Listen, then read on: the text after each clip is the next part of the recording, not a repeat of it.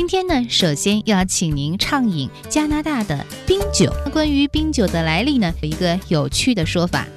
说这公元一七九四年，德国一个小镇弗兰克尼亚，当农民沉浸在丰收的喜悦中时，一场突如其来的霜降让他们傻了眼，眼前的葡萄被速冻，大家很沮丧。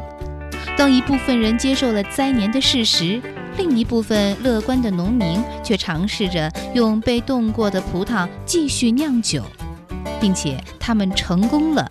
冰酒由此就诞生了。也许这冰酒的诞生故事啊，带有夸张演绎的成分，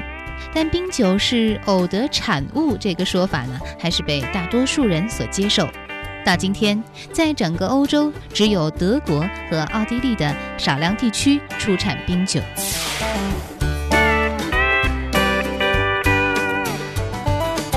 让我们把时空转移到新大陆，把时间拉回到三十年前，在地广人稀的加拿大西部安大略省与美国纽约州交界处，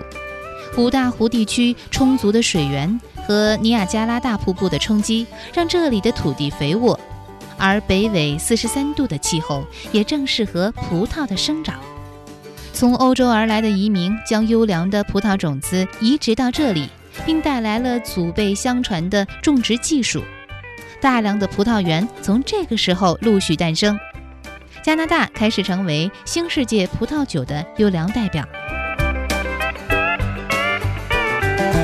加拿大的天气规律恰巧和1794年弗兰克尼亚的相似，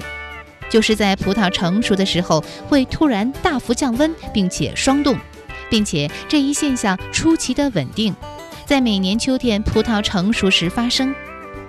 在欧洲，只能不定期小规模靠运气生产出来的冰酒，在这里却成为必然。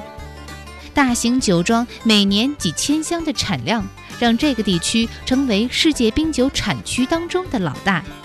上帝就是这么爱开玩笑。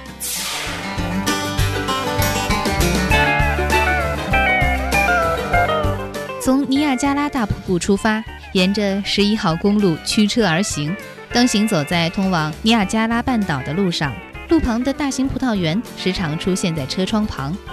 青绿色的葡萄藤排列在田地里，一垄垄整齐划一。在这片广阔的区域里，一共是有五十四家酒庄。这么多酒庄，当然不能挨个拜访。我们选了一个名气和规模都是最大的酒庄的主人保罗先生的祖辈，当年都是葡萄园主，一辈子跟葡萄打交道，经验丰富。而他本人也自然继承了家族的衣钵，并且把这个本领带到了加拿大。自从1978年从法国移民到这个地方，他就将全部精力投入到葡萄种植和葡萄酒的酿造上。家传的法国式的葡萄种植技术，加上近三十年的不断钻研，使今天他的酒庄，无论在规模和品质上，都代表了这个区域的最高水平。